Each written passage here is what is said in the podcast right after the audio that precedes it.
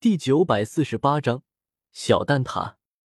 小蛋挞，那可是整个斗气大陆所有炼药师心中的圣地。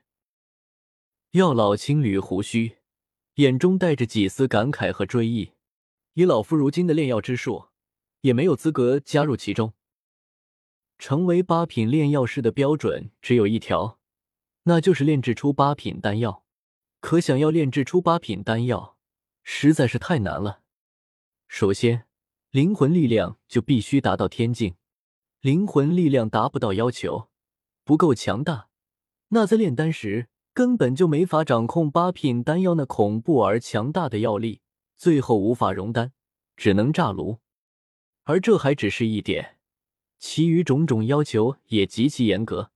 所以，能炼制出八品丹药的炼药师，基本都要有斗圣修为，能够以斗宗修为而炼成八品丹药的，古来罕见。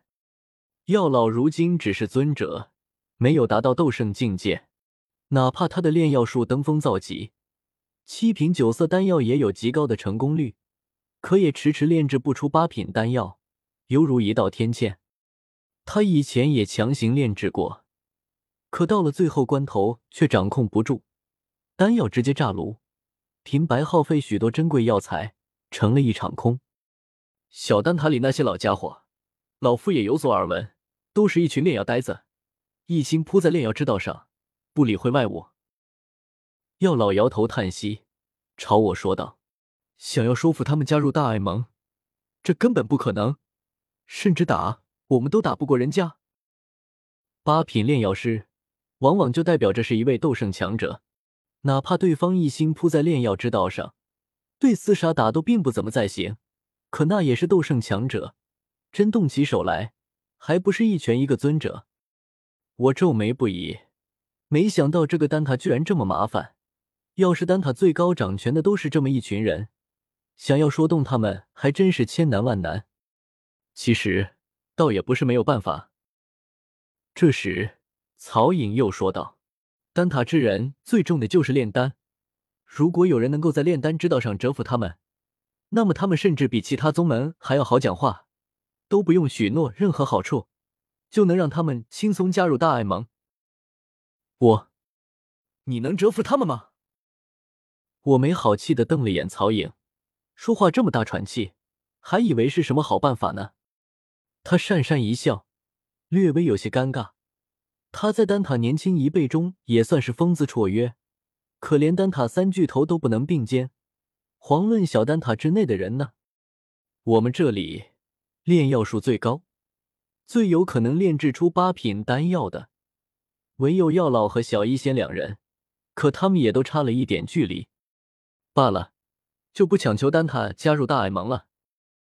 我叹了口气，看向曹颖和药老，对他们放低了要求，只求大爱盟和丹塔能够结成攻守同盟，共抗魂殿。这你们总能做到吧？曹颖点点头，药老也是颔首。老夫在丹塔也认识不少人，何况魂殿那群家伙也没少去抓丹塔的人，两边本就不对付，想来问题不大。好，你们这就准备一下，尽快去一趟丹塔。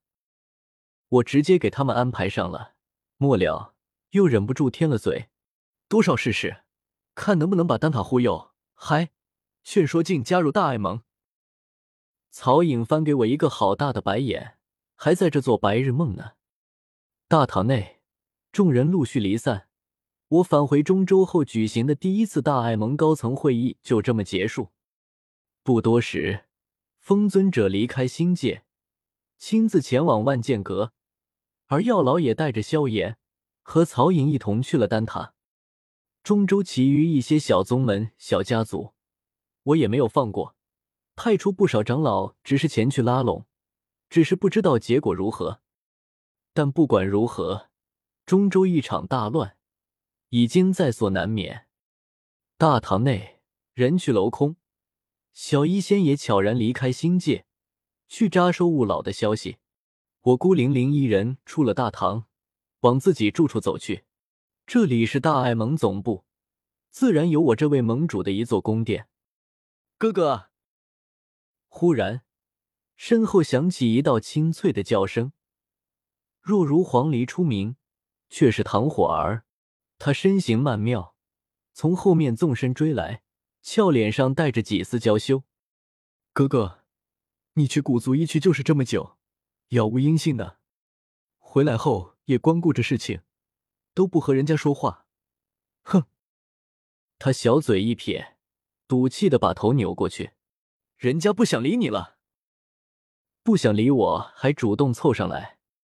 我坏笑了声，伸手牵起他的玉手。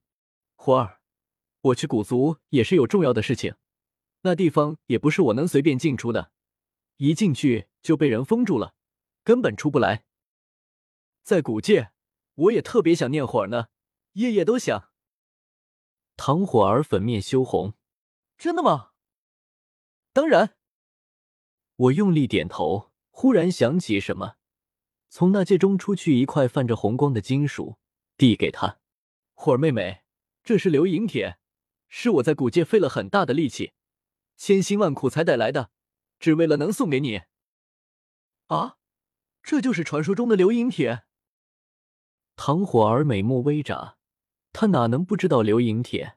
这可是火属性中的高级灵材，对尊者来说都很珍贵，很少见。急忙就要推辞，不肯接受这么珍贵的礼物。可在我的再三要求下。他只得勉为其难的接受，水灵灵的大眼睛望着我，愈发迷离。哥哥，你对火儿真好。哈哈，谁让火儿是我的好妹妹呢？我手掌很自然的揽上唐火儿的腰肢，纤细柔弱，再往怀中一带，她满脸羞涩，却很顺从的依偎在我怀中。小鸟依人，两人亲密的往我住处飞去。火师姐，你你怎么能这样？下方，周川呆呆看着天空中飞过的两人，脸庞从悲伤逐渐扭曲，变得狰狞无比，猛地一拳砸在了一旁岩石上，发出野兽般的压抑怒吼声：“该死的纳兰叶，都怪你！要不是你……呵呵，魂殿马上就要来了，这么多宗门势力围攻，这一次……”大爱盟必定覆灭，纳兰叶，你也必死无疑。你想要拉拢万剑阁和丹塔，我这就去通知魂殿，让他们把古灵和药尘、曹颖都接杀了。解解解解！周川发出怪异的大笑，笑声中充斥着报复的快感。晚上，他寻了个借口离开星界大阵，而后悄悄溜到不远处一座山洞内。在一块石头下面压下了一张纸条，